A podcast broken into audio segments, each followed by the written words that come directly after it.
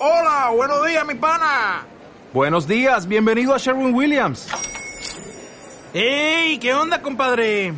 ¿Qué onda? Ya tengo lista la pintura que ordenaste en el ProPlus app. Con más de 6.000 representantes en nuestras tiendas listos para atenderte en tu idioma y beneficios para contratistas que encontrarás en aliadopro.com. En Sherwin Williams somos el aliado del PRO.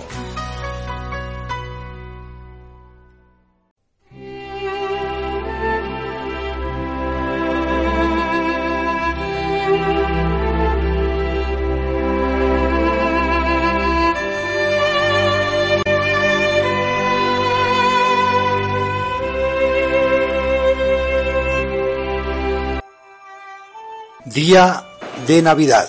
La palabra se hizo carne y habitó entre nosotros. La Navidad es una fiesta realmente hermosa del calendario cristiano. Es una fiesta que estremece tan profundamente el corazón humano hasta llegar a ser el único tiempo del año en que hay treguas en los campos de batalla. Es una época en que los adultos olvidan sus problemas y disfrutan ingenuamente como si fueran niños.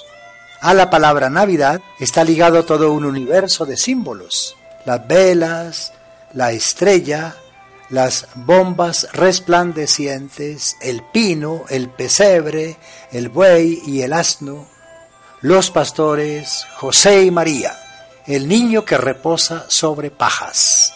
Ellos constituyen el eco del mayor acontecimiento de la historia, la encarnación el nacimiento del Hijo de Dios. Esos símbolos nacieron de la fe y hablan al corazón. Hoy, sin embargo, estos símbolos han sido superados por el comercio y son una llamada a nuestro bolsillo. A pesar de todo, la Navidad guarda aún su sacralidad inviolable. Primero es Isaías el que nos entrega un mensaje en el capítulo 52, versos 7 a 10. Tu Dios es Rey. El Señor escucha el grito del pueblo y el pueblo tiene un profeta que se llama Isaías. Ese profeta se sitúa en el momento del regreso del destierro y contempla desde los muros de Jerusalén a los liberados de Babilonia que vuelven a Palestina, a los repatriados. Los mensajeros anuncian la buena nueva de la salvación, que es una victoria del Dios que salva, y es la entronización de Yahvé, Dios, en la ciudad. Es uno de los pasajes más antiguos de la Escritura que habla de la buena nueva, el acontecimiento mismo del pueblo desterrado, que se ha encontrado libre, que puede retornar a la patria, constituye la buena nueva. Bienaventurados los pies del mensajero que llega a decirle a ese pueblo, reina tu Dios, tu Dios es rey. Reanima la esperanza y con esa esperanza seguirá caminando ese pueblo hasta el Nuevo Testamento. En el Salmo 98 hemos dicho, los confines de la tierra han contemplado la victoria de nuestro Dios.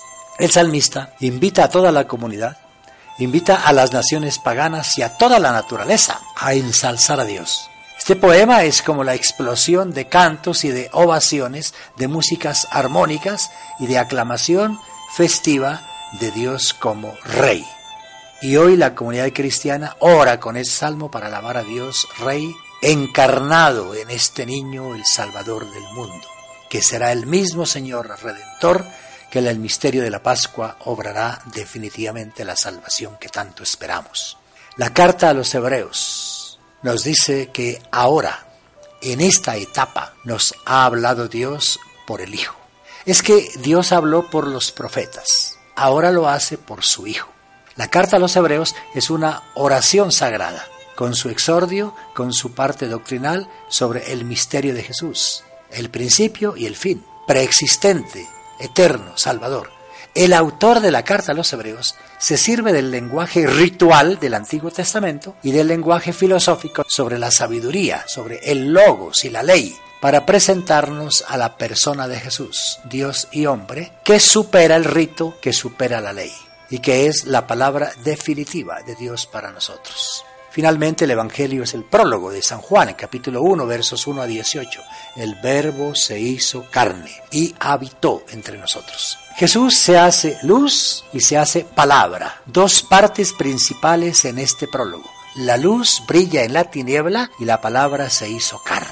En torno a esas dos partes giran todas las afirmaciones de este prólogo, con una introducción sobre la palabra y con un final sobre Juan el Bautista como testigo de la palabra. Jesús como palabra creadora, viva, luminosa, como luz rechazada por unos y aceptada por otros. Él es verdaderamente Dios y es verdaderamente hombre. Como hombre aparece compartiendo nuestra naturaleza humana, las vicisitudes todas, pero como Dios está por encima de nosotros, nos trasciende. Aceptarlo es ser agraciado, vivir en la verdad. Rechazarlo es ser condenado y vivir en la tiniebla. Una imagen que se repite varias veces hoy es la imagen de la luz. Has iluminado esta noche santa con el nacimiento de Cristo, la luz verdadera. Hemos dicho en la oración colecta de la misa de la medianoche. El pueblo que caminaba en tinieblas vio una luz grande, dice el profeta Isaías. Hoy brillará una luz sobre nosotros, dice la antífona de entrada y el salmo responsorial de la misa de aurora. Los que vivimos inmersos en la luz de la palabra, oración colecta, en la misa de la aurora. Amanece la luz para el justo en el Salmo y en la misa de la aurora. Hoy una gran luz ha bajado a la tierra, dice el versículo del Aleluya en la misa del día. La palabra era la luz verdadera que alumbra a todo hombre nos dice el Evangelio de esta misa del día, en el prólogo de San Juan. Somos invitados a la fiesta de la luz. Con razón damos gracias a Dios porque la luz de tu gloria brilló ante nuestros ojos con nuevo resplandor decimos en el prefacio primero de Navidad. ¿Cuáles son los motivos de la alegría de la Navidad? Por muy preocupados que estemos por los problemas de la vida, por lo oscuro que veamos el panorama social o eclesial, es bueno que nos dejemos contagiar de la alegría y de la esperanza que ya anunciaba Isaías. El pueblo que caminaba en tinieblas vio una luz grande, porque un hijo se nos ha dado. Lo que él anunciaba en el Antiguo Testamento, nosotros tenemos mayor ocasión de creerlo como ya realizado inicialmente en Cristo Jesús. Fueron unas personas sencillas, las que primero supieron ver la llegada de los tiempos mesiánicos y acogieron al enviado de Dios. Ante todo, esa joven pareja de creyentes que se llaman José y María. Luego, los pastores que hicieron caso a la invitación de los ángeles. Corrieron a Belén, reconocieron al Mesías a pesar de la extrema pobreza de su venida. Podemos vernos reflejados en esos pastores de Belén. Podemos acoger con fe y hasta con emoción a Dios en nuestras vidas. Y además ser apóstoles, ser evangelizadores para con los demás. El que encomendó al ángel anunciar a los pastores la gran alegría del nacimiento del Salvador, los llene a ustedes de gozo y los haga también a ustedes mensajeros del Evangelio, dice una de las bendiciones solemnes de este día de la Navidad. Preguntémonos, ¿cómo expreso yo la alegría en la celebración de la Navidad? ¿Qué compromiso adquiero para con mi familia y mi sector como fruto de la celebración de la Navidad?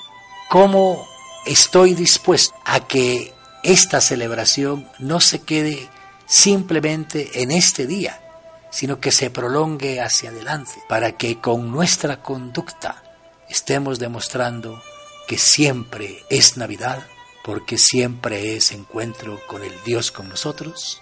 De corazón, los unos a los otros nos debemos desear feliz Navidad, es decir, feliz encuentro con Jesucristo y que la gracia de ese encuentro produzca en nosotros todo un proceso de formación de Jesús en nosotros, pero que eso se vaya traduciendo en una vida nueva. Que Dios nos bendiga.